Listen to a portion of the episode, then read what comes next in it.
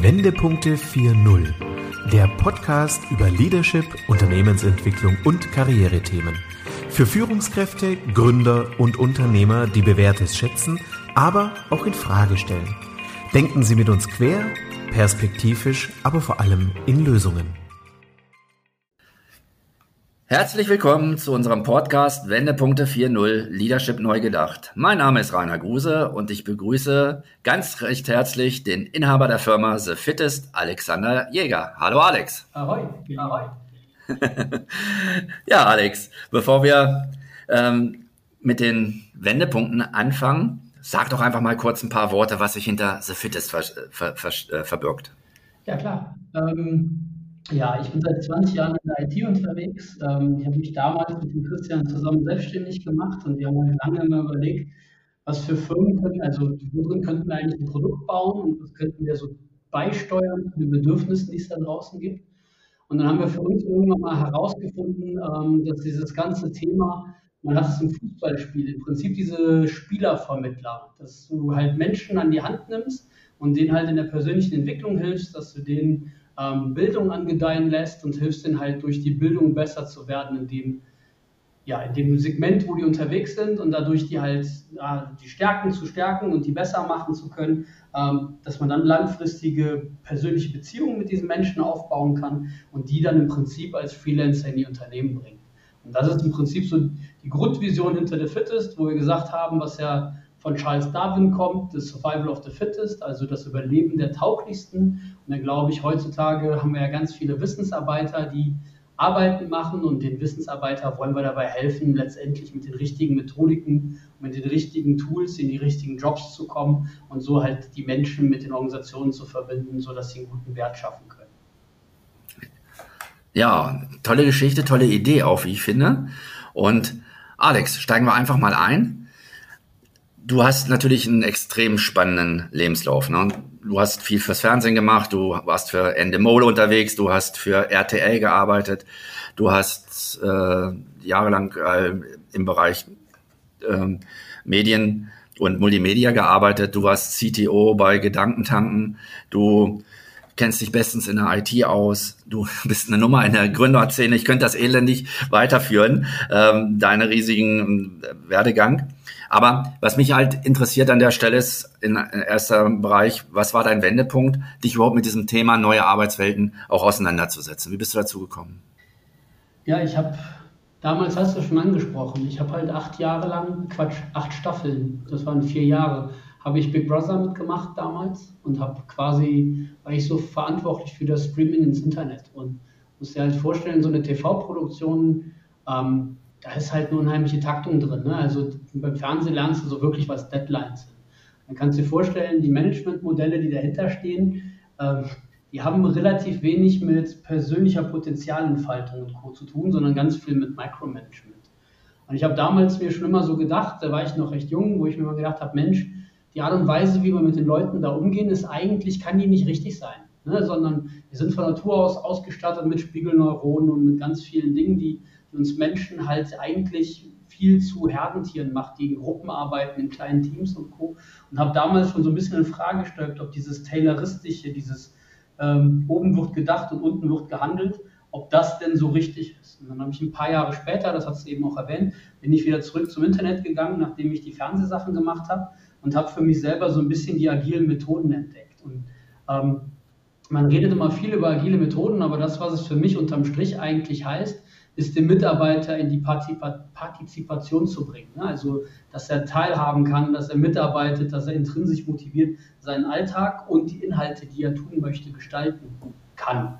Und das ist das, was, wo ich dann zum ersten Mal gemerkt habe, Mensch, es gibt Ansätze, das ist das, was wir heute viel New Work nennen, wo man einfach den Menschen als Ganzes mehr in die Arbeit mit einfließen lässt. Ich glaube, wir können uns halt alle vorstellen, dass wenn du mir ein Thema gibst, was mich intrinsisch interessiert, wo ich ne, dahinter stehe, was, ne, was meine Seele beflügelt, wenn ich es übertreibe, dann werde ich natürlich darin besser sein, als wenn du mir irgendwas gibst, wo ich sage, ui, eigentlich nicht mein Thema. Ne? Dieses Mauer ich eine Mauer oder baue ich eine Kathedrale? Das ist halt für mich immer ein Unterschied gewesen.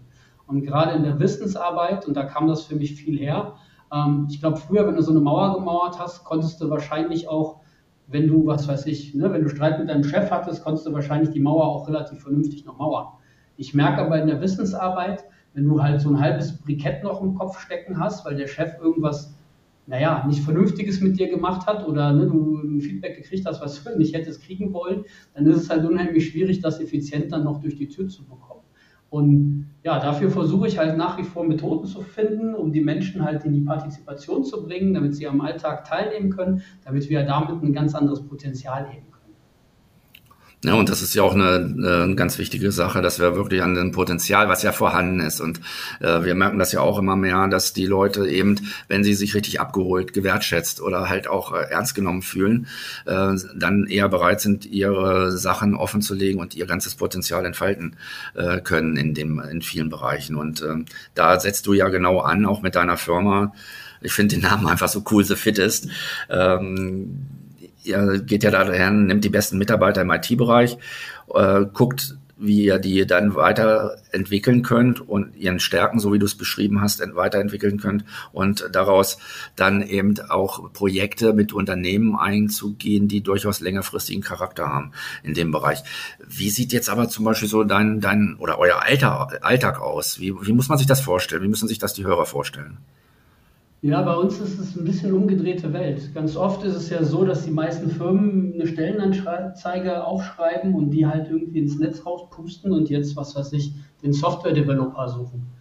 Das, was wir eigentlich versuchen, ist andersrum dran zu gehen. Erstmal zu verstehen, bei ganz vielen Menschen, die wir kennen aus unserem Netzwerk, erstmal so zu verstehen, okay, was ist das grundsätzliche Wollen? Wo kommt derjenige her? Wo will der in die Zukunft hin? Wir haben da so fünf Fragen, auf die sich das eigentlich immer runterbricht. Ne? Das eine ist so, wer bin ich? Dann machen wir unheimlich viel mit, ähm, ja, wie du die auch kennst, ne, wie ihr die letztendlich auch benutzt, so eine Motivationscheck, um zu gucken, was sind die Grundmotive. Mhm. Ne, und als zweites gucken wir dann ganz viel aufs Können, was ist so die Fachlichkeit von demjenigen, in welchen Skills ist er unheimlich gut oder sie.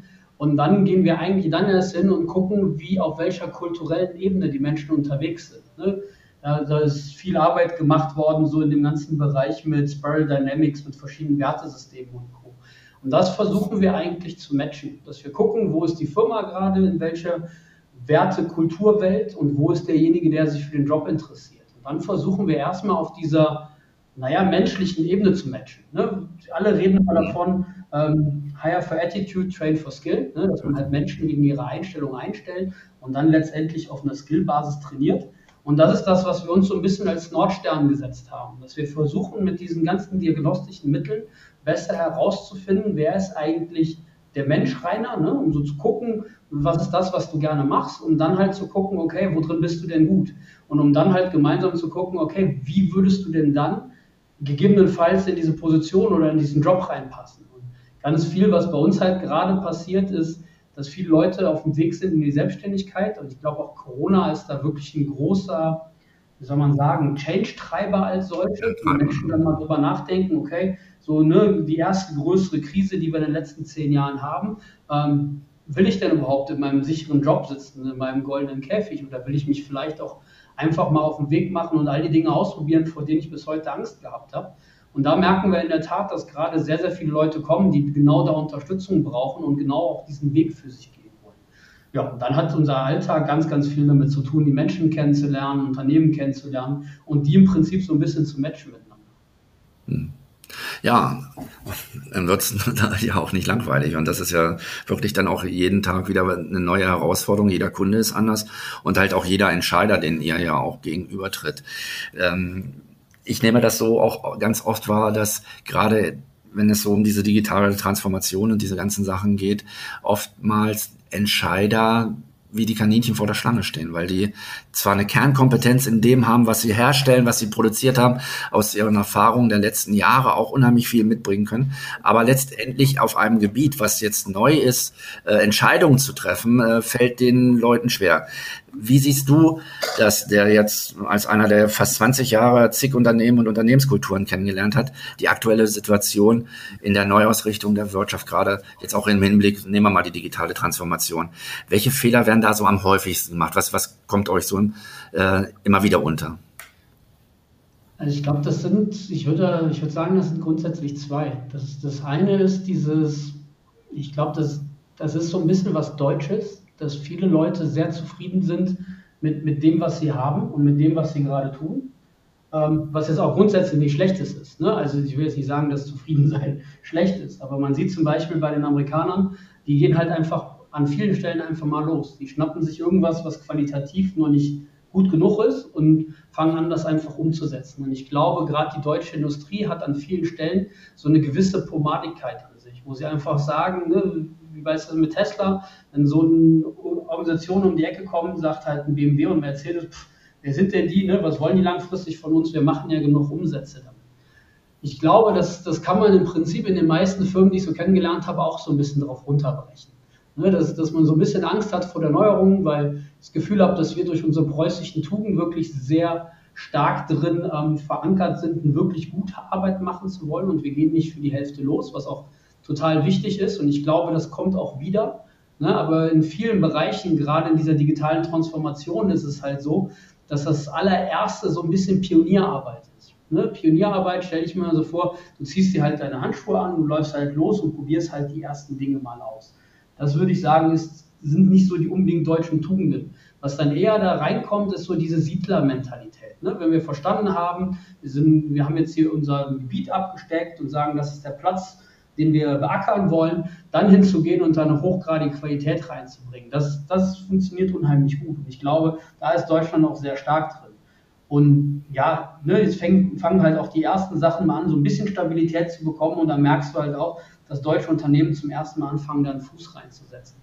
Das ist so das eine. Und das zweite Thema, was ich ganz viel merke, ist halt in der Tat, ähm, dass wir ganz oft auf so einem Abstraktionsniveau unterwegs sind, dass die Leute gar nicht wissen, was sie in im Alltag tun sollen. Also das merke ich zum Beispiel ganz viel in der Softwareentwicklung oder im Projektmanagement, ne, dass, dass wir im Prinzip wenn ich dieses Fußballbild bemühen darf, wir stehen alle so in der Trainerbank und diskutieren über irgendwelche abstrakten Konzepte, spielen wir jetzt mit Viererkette oder spielen wir mit Dreierkette oder Fünferkette. Aber dieses, komm, wir gehen mal zusammen auf den Platz und wir gucken mal ganz konkret, wie arbeiten wir denn, ne? indem wir uns, was weiß ich, zusammen an eine Tastatur setzen oder mal gemeinsam eine Präsentation oder sowas machen. Das wird ganz häufig in Unternehmen nicht gemacht. Und damit hast du ganz oft die Diskussion auf so einer abstrakten Metaebene, wo es dann auch wie du eben so schön sagtest, unheimlich schwierig zu Entscheidungen kommt. Weil gerade für die Manager ist das unheimlich schwierig, Entscheidungen zu treffen auf einem Niveau, das sie nicht überblicken können. Und da unser Alltag halt immer komplexer wird und durch diese Metaebenen auch die Themen nicht richtig angesprochen werden können, wäre halt mein Dafürhalten, dass, dass man halt in die Themen tiefer reingeht und sich dann halt wirklich mal mit dem Team hinsetzt und sagt, komm, wie machen wir das denn konkret? Ne? Also im Handwerk hast du das ganz viel, wo du halt dich einem Lehrling stellst und sagst, jetzt zeig mir mal, wie du eine Treppe baust. Ne? Welches Brett so, ähm, bohrst du als erstes? Ne? Was sägst du zurecht? Und das ist halt oft, was wir im Digitalen einfach vergessen, dass das auch ein Handwerk ist. Und dass, um das Handwerk zu verstehen, sich neben, man sich neben die Leute setzen muss und auch einfach mal verstehen muss, was ist denn der eine Schritt nach dem anderen. Ich glaube, das sind so zwei Dinge, die uns momentan relativ viele Probleme bereiten. Einmal dieses große Gespenst digitale Transformation, was man gar nicht so richtig greifen kann. Und das Zweite, dass viele Leute sagen, okay, ich bin erfolgreich in dem, was ich tue, warum soll ich mich jetzt verändern? Das wäre das, was ich zusammenfassen würde. Ja, ja gut, das ist genau auf den Punkt gebracht. So ähm, erleben wir das ja auch. Und das äh, ist nochmal schön umschrieben und zusammengefasst in dem Bereich. Jetzt haben wir in den Ausführungen schon öfters natürlich immer wieder das Wort Agilität gehört. Agilität ist ja mittlerweile zum Buzzword geworden, wenn es gerade auch um Neuausrichtung von Unternehmen geht. Ähm, in deinen Seminaren und Vorträgen, die du auch hältst, äh, gehst du äh, immer wieder mit deiner Aussage voran, Agilität ist ein Mindset und stellst das auf die Themen Menschenbild, Management, Führung und Arbeitsweisen ab. Was sind da so die gravierendsten Unterschiede? Du hast es ja eben schon äh, aus der Praxis heraus ähm, äh, teilweise beschrieben, aber was sind so für dich die gravierendsten Unterschiede bei diesen vier Teilen? Ja, ähm, der gravierendste Unterschied ist in der Tat für mich, ähm, wie du das ganze Thema letztendlich angehst. Ne? Also das ist mir vor ein paar Tagen eigentlich erst so richtig klar geworden. Wir sind mit der Firma, sind wir die ganze Zeit, spielt bei uns im Hinterkopf die Idee, eine eigene Schule zu gründen. Und ähm, im Prinzip ne, kannst du dir auch wieder vorstellen, das ist immer mein Lieblingsbeispiel mit den Spielerberatern, ähm, wie ich das eben schon mal am Anfang meinte, also Vermittlern. wäre das im Prinzip so ein Nachwuchsleistungszentrum, was wir bauen wollen. Dann habe ich mich mit ganz vielen Konzepten auseinandergesetzt, die im Prinzip mit alternativen Schulformen zu tun haben. Und diese alternativen Schulformen, die nennt man ganz oft demokratische Schulformen. Ne, ist nicht Demokratie in Form, wie regiert man Staat, aber in Form von, wie viel kann der Mensch im Prinzip partizipieren an dem ganzen Thema. Und das ist genau das, wo ich für mich jetzt vor ein paar Tagen so die Erleuchtung eigentlich hatte, was das Thema Agilität ist. Wir reden ganz viel davon, dass man agile Transformation machen sollte, dass Agilität ein Mindset und alles ist. Ähm, ich bin auch damals zu einem Chef von mir gelaufen und habe gesagt, hör mal, was hältst du davon, wenn wir eine agile Transformation im Unternehmen machen sollen? Und dann sagt er zu mir, klar, mach gerne. Ne? Solange ich da nichts Großes zu tun habe und ich mich nicht verändern muss, ist das alles gut. Ähm, mach, was du möchtest. Das, was mir halt mittlerweile echt klar wird, vielleicht ist dieser Begriff demokratisch auch noch nicht richtig besetzt, aber das, was es viel mehr ist, ist eigentlich, die Mitarbeiter im Unternehmen halt dahin zu bringen, dass sie halt selbstbestimmter arbeiten können und dass sie in der Lage sind, halt eine demokratische Organisation zu bauen. Das heißt, ich kann Inhalte von dem, was ich tue, mitbestimmen und ich kann so ein bisschen den Arbeitsalltag, den wir haben, mitbestimmen. Also was sind unsere Regeln, was sind unsere Rituale, was sind die Prozesse, die wir machen. Und ich glaube, wenn man mit dieser Frage eher rausgehen würde und würde sagen, pass mal auf, hier ähm, möchtest du demokratischere Strukturen in deiner Organisation. Ich glaube, dann hättest du eine ganz andere und wahrscheinlich auch bessere Diskussion unterm Strich. Weil die meisten Menschen da draußen, und du hast gerade so schön gesagt, ne, Agilität ist jetzt so oft benutzt worden und ist damit auch ein Buzzword. Ne? Ich finde auch, das ist ein bisschen gemein, wenn du es umdrehst und sagst, okay, was ist denn das Gegenteil von Agilität? Ne, das Gegenteil von Agilität ist wahrscheinlich tot. Ne, deswegen ne, gefällt mir an dem Punkt das Wort Demokratie mittlerweile besser, weil ich mir halt denke, das ist eigentlich all das, was, was letztendlich eigentlich ähm, die Agilität erreichen will. Ne? Agilität ist, ist so ein bisschen der Weg, und das Ziel ist eigentlich, die Menschen in, in, das Handeln zu kriegen, in die Proaktivität, sodass sie sich selbst daran beteiligen. Und daran hängt natürlich das Menschenbild, ne? dass du sagst, okay, ich gehe erstmal davon aus, dass die Menschen, die ich habe, dass sie da Lust drauf haben, dass sie das tun wollen. Ne? Und wenn ich sage, okay, ich glaube, dass die Menschen das tun wollen und dass die im Grunde gut sind, dann hast du natürlich auch ganz andere Managementpraktiken, weil du plötzlich dann sagst, okay, ich muss jetzt nicht kontrollieren und ich muss jetzt nicht kleinteilig gucken, ob die ihre Ziele erfüllen, sondern ich vertraue denen erstmal auf ein Niveau. Und dann muss ich eigentlich gucken, dass die all die Werkzeuge und Methoden haben, die sie benötigen, um erfolgreich sein zu können. Das, das hört sich immer so nur noch einen ganz kleinen Hebel an, aber im Endeffekt ist es halt ne, ein riesiger Unterschied, ob ich jetzt sage, ich führe naja, ne, ich führe so eine Organisation wie so ein Patriarch, wo ich sage, das ist eine Monarchie und ich bestimme alles und dadurch natürlich bin ich, ist auch alles an meine Geschwindigkeit gekoppelt, in der ich in der Lage bin, Entscheidungen zu treffen. Oder ich sage, wir bauen hier ein partizipatives System, wo letztendlich dich die Mitarbeiter einbringen können. Ne? Das, das, klingt auf der einen Seite immer so ein bisschen nach, wir sitzen auf der Wiese und bewerfen uns gegenseitig mit Blumen, aber ich glaube, da sind in der Agilität und in der Demokratie sind immer so zwei Aspekte drin. Der eine Aspekt ist halt so die Menschlichkeit und der andere Aspekt ist halt die Leistung. Und ich glaube halt, ja. ne, um das gut leben zu können, brauchst du halt beides. Ne? Menschlichkeit, nur Menschlichkeit das, das wäre im Prinzip die Wiese. Ne? Das ist dann so eine Meerschweinchenkultur, wo wir alle quieken und, und es alle toll finden, aber keiner bewegt sich und keiner gibt dem anderen mal irgendwie ein vernünftiges Feedback und die Prozesse werden nicht verbessert, weil sie Angst haben, eine Harmonie zu zerstören. Und auf der anderen Seite diese Menschenfressorganisation, wo es halt wirklich nur um Hochleistung geht, das alleine reicht halt auch nicht. Und ich glaube, die Kombination aus beidem würde uns sehr gut tun. Und da sehe ich halt dann auch das Thema Demokratie, dass man auf der einen Seite mit den Menschen menschlich umgeht, auf der anderen Seite aber auch einen Leistungsanspruch hat, um halt die Themen, die ein Wirtschaftsunternehmen bewegen, halt auch wirklich auf die Straße zu bekommen. Weil sonst hast du letztendlich keine Möglichkeit, langfristig in der Wirtschaft zu überleben. Und das, das ist das, wo ich halt denke, ne, dass ja, Agilität mittlerweile vom Wort her schon ein bisschen ausgelutscht ist Ne, vielleicht ist Demokratie noch viel länger ausgelutscht, aber ich, ich glaube halt, man kann die Konzepte, wenn man sich vorstellt, wie früher das Monarchentum war und heute mehr Demokratie für uns die Freiheiten gibt, kann man sehr schön die Agilität und eigentlich so ein bisschen das Tayloristische miteinander. Das sind für mich so die gravierendsten Unterschiede. Finde ich so einen total spannenden Ansatz. Jetzt überlegt ja mal, ein Unternehmer äh, im Unternehmerkreis, im Führungskreis wird sich hingestellt und wird gesagt, Mensch, Kinder, wir wollen uns neu ausrichten. Und in erster Linie wollen wir demokratisch äh, vorgehen in dem Bereich. Da ist ja eine ganz andere Aufmerksamkeit, als wenn man mit irgendwelchen agilen Formen jetzt umherschmeißen würde. Und wenn man das eine mit dem anderen verbindet, finde ich einen total spannenden Ansatz. Und ich glaube, das ist schon mal eine ganz tolle Sache, die auch die Zuhörer hier aus der Diskussion schon mal mit für sich mal mit herausnehmen können und in der Praxis anwenden können. Aber aus dem, was du jetzt natürlich gesagt hast, alles ergibt sich natürlich immer wieder diese eine Million Dollar Frage, ne? Äh, weil die auch oft gestellt wird, weil viele Führungskräfte sagen, was soll ich jetzt konkret tun? Was, was muss ich als agile Führungskraft, wie muss ich mich verhalten, um den nachhaltigsten Erfolg für das Unternehmen, fürs Team und auch natürlich für mich selber zu erzielen? Was, was ist die Antwort? Ja, ich, das, das, du das gerade so schön zusammengefasst hast. Ne? Die, viele Leute kriegen dem Moment, wenn du natürlich über so demokratische Organisationen redest, kriegen sie natürlich so Angst vor Basisdemokratie. Ne? Wo es halt auf der einen Seite heißt, komm, wir müssen jetzt jede Entscheidung so treffen, dass sie jedem passt.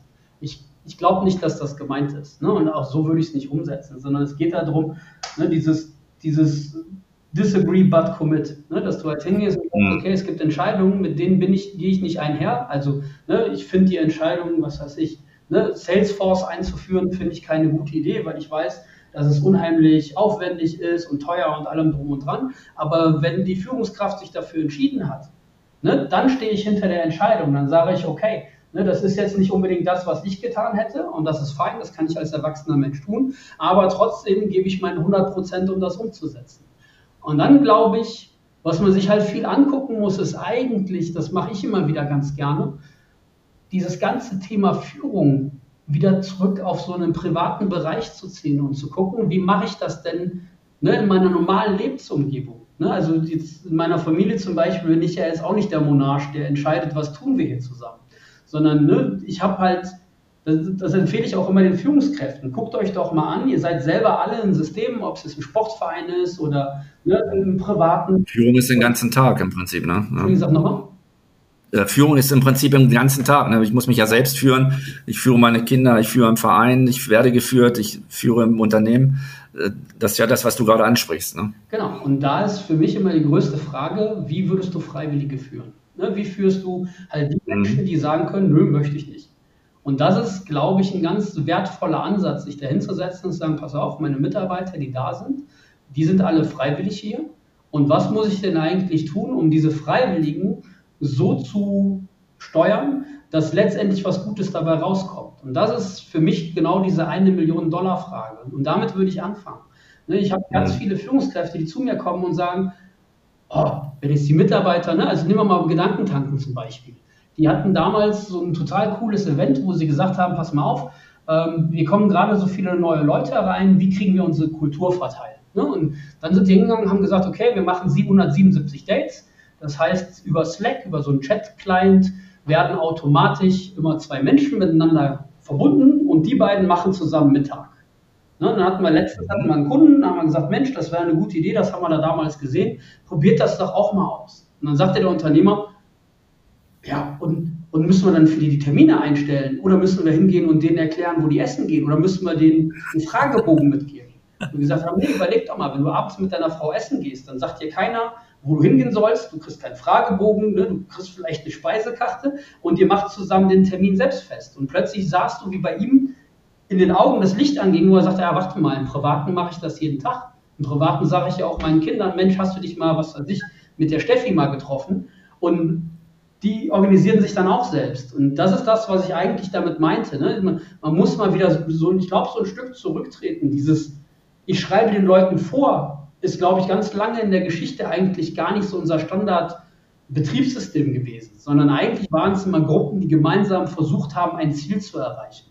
Und wenn ja. ich das verstehe, dieses Ziel, was wir gemeinsam versuchen zu erreichen, wird es unheimlich leichter zu verstehen, was muss ich denn eigentlich tun, damit ich die Menschen, die es freiwillig umsetzen wollen, gemeinsam dahin bringe. Und ich glaube, das ist genau diese Frage. Die ersten Schritte sind, wie bringst du halt Freiwillige dazu, das zu tun, was du gerne von ihnen möchtest. Mhm. Ja, ja, gut nachzuvollziehen. Guter Ansatz auf jeden Fall. Danke dafür. Danke. Ja, um eine Frage kommst du jetzt leider nicht rund. Jetzt mal Hand aufs Herz. Äh, wir leben ja nun schon eine ganze Zeit lang jetzt in diesen Pandemiezeiten. Wären wir schon weiter, wenn die Politiker und gerade auch unsere Verwaltungsföderalismus sich anderer Methoden hätte bedienen können oder auch bedienen würden? Ja, ganz klar, ja, definitiv. Da wirst du, du wahrscheinlich mehr zu hören. Ne? Ja. Nein, das sehe ich ganz genauso. Das ist, ne, ich glaube, wir haben viele Jahre damit verbracht, ich rede immer von diesem Gottesplan, ne, dass man sich halt hinsetzt und sagt, okay, ich möchte etwas so durchdefinieren, dass wir alles durchdacht haben, bevor wir anfangen. Das ist so ein schönes Beispiel, ist der Berliner Flughafen. Wir machen jetzt einmal einen kompletten Plan und dann setzen wir den um und dann ist das gut. Warum Gottesplan? Ne? In der Bibel steht, dass Gott äh, sich einen Plan für die Welt gemacht hat, den umgesetzt hat und dann am siebten Tag geruht hat.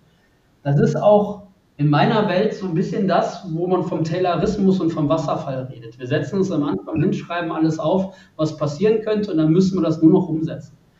Und die heutige Welt ist leider zu komplex dafür. Ne, das hat mal funktioniert, als, als, als es noch keine globalen Märkte gab und als es noch nicht so viel Angebot am Markt gab.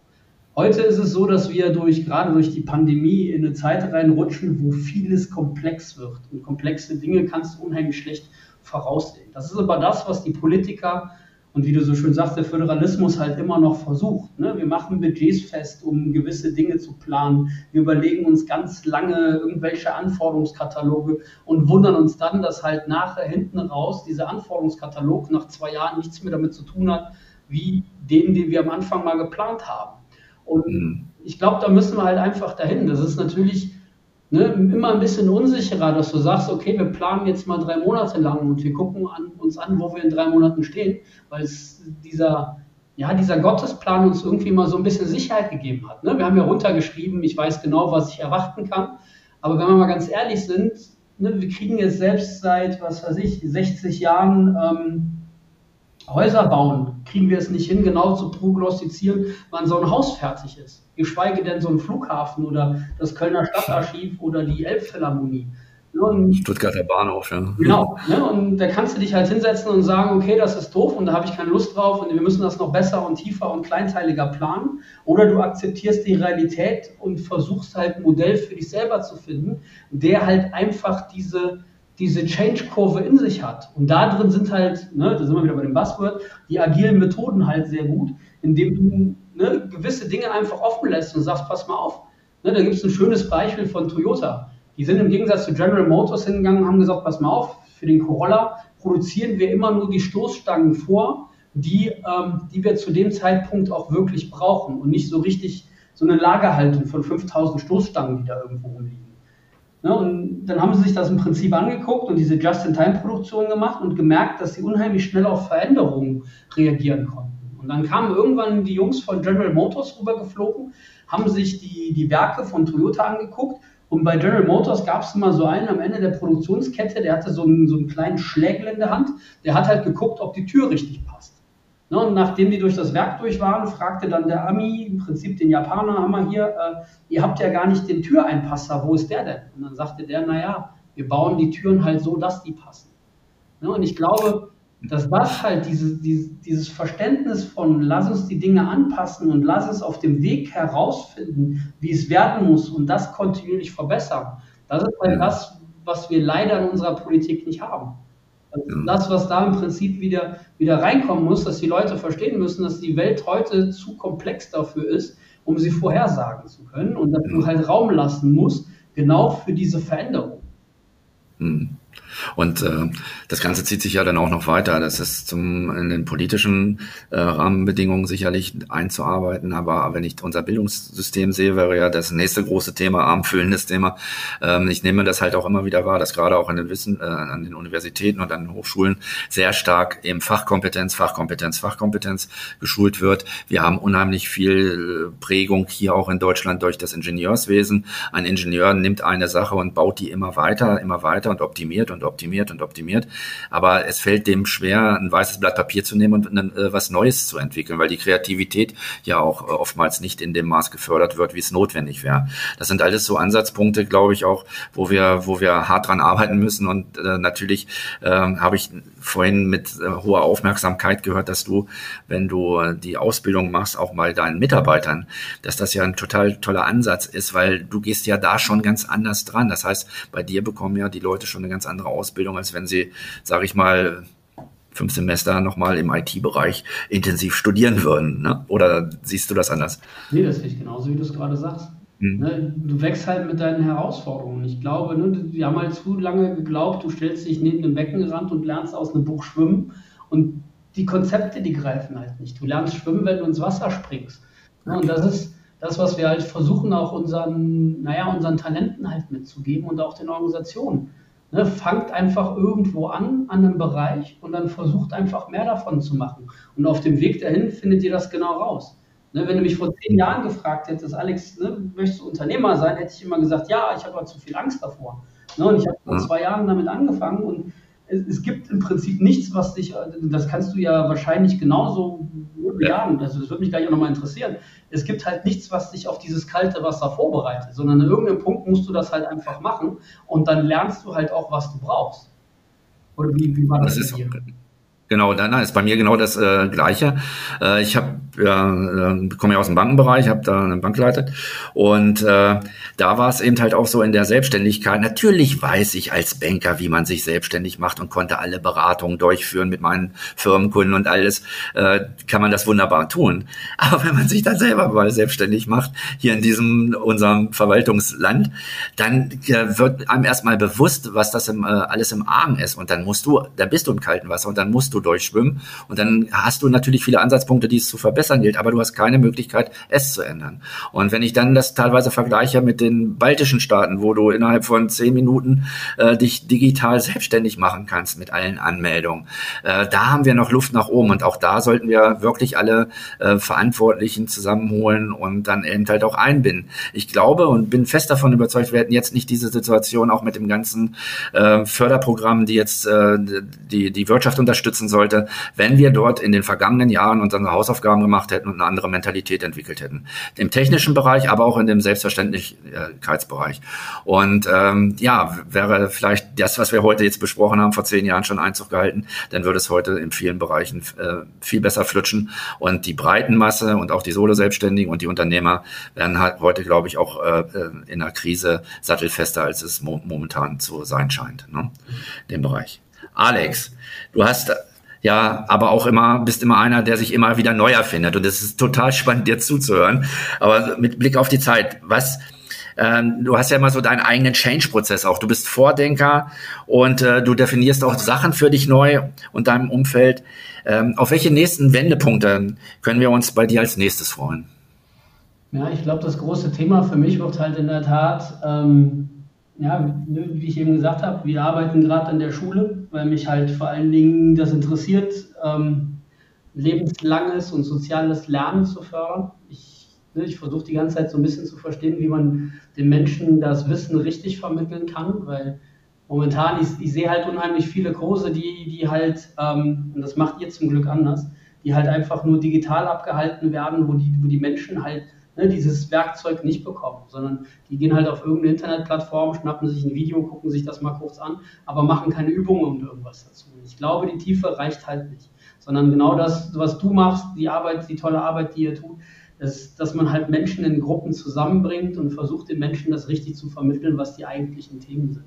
Und da, da werden, wird jetzt noch viel passieren, das kann ich euch versprechen. Ähm, und das würden wir natürlich gerne über die ganze Vermittlung, die wir in der IT machen, dann so weit fördern, dass wir langfristig in der Lage sind, halt unser komplettes Bildungssystem, sowohl die Erwachsenen wie auch die, naja, die Jugendlichen oder Kinderbildung zu verändern und darüber zu finanzieren, weil halt einfach in der IT so viel Geld drin steckt, weil das ne, immer der heiße Scheiß gerade irgendwie ist und dann können wir halt davon das Geld nehmen und können versuchen, dieses ganze Bildungssystem abzuwandeln und anzupassen. Und das wird unser Weg sein. Also da drin, ne, das, das, was mich immer am meisten interessiert, ist halt selbst zu gucken, wie, wie kann ich die Systeme und die Menschen dabei unterstützen, dass sie wachsen können. Das ist auch für mich seit Jahren immer wieder ein Change-Prozess, ne? zu gucken, wo sitze ich selber in meinem goldenen Käfig, wo sind selber meine Dinge, in denen ich starr und unflexibel bin und wie kann ich an denen arbeiten, sodass ich in der Lage bin, im Prinzip mit dem Strom zu schwimmen und nicht gegen den, weil das einfach zu hm. viel, an vielen Stellen zu viel Energie kostet, aber halt auch die Systeme dafür zu nutzen, dass man Veränderungen einziehen kann. Und ich glaube, hm. ne, Corona gibt uns gerade genau dafür die wunderbare Ausgangslage, den Finger in, ja, in die Wunde zu legen und zu sagen, guck mal, wir wissen alle, dass wir seit Jahren ein Schulsystem oder ein Bildungssystem haben, wo wir glauben, dass die Menschen fertig sind, wenn sie mit 17, 18 rauskommen und sich dann wundern, wenn sie im Job sind, dass die Fähigkeiten halt nicht da sind. Ne? Und das, das, was du machst mit der Leaders Academy und allem drum und dran, das, das ist ja genau das, was in lebenslanges soziales Lernen mit reinzählen soll. Und ich glaube, damit bist du einer der Vorreiter und davon brauchen wir halt noch viel mehr in der kompletten Gesellschaft, die uns halt helfen, auf neue Beine zu stellen. Das ist für mich ein großer Wendepunkt, den ich versuche halt ne, für die Technik mit einzuleiten. Ja. Ja, auf jeden Fall nochmal ein schönes Schlusswort in der Sache auch, dass wir uns im Prinzip alle halt auch bewusst werden. Jeder, der jetzt auch in diese Richtung denkt, jeder, jedes, jeder von uns ist ein kleines Rädchen, aber wenn wir diese Rädchen zusammenfassen, dann können wir was Großes bewirken und es kann nur von der, dieser Seite her auch rausgehen und die anderen Leute mitzunehmen und nach und nach die Veränderungen herbeizuführen. Alex, ähm, spannende Geschichte. Ich könnte noch eine Stunde mit dir erzählen, aber wer jetzt natürlich noch mehr zu dem Thema wissen möchte, äh, ich stelle deine Genehmigung natürlich vorausgesetzt, deine E-Mail in die Show Notes mit rein. Ähm, darüber hinaus bist du ja auch bei uns in dem Focus Leadership mit dabei und ja, Alex, mir hat es sehr viel Spaß gemacht. Ich sage herzlichen Dank, dass wir das Thema mal so ausführlich behandeln durften und herzlichen Dank an dich. Ja, war mir eine Ehre. Vielen Dank, dass ich, dass ich mit dir reden durfte. Das hat mir wirklich sehr viel Spaß gemacht. Ja, vielen Dank. Und liebe Zuhörer, schalten Sie wieder ein, wenn es heißt Wendepunkte 4.0 Leadership neu gedacht. Hören Sie gerne wieder rein, wenn eine neue Folge von Wendepunkte 4.0 Leadership neu gedacht auf Sie wartet. Abonnieren Sie unseren Podcast und besuchen Sie auch unsere Facebook-Gruppe.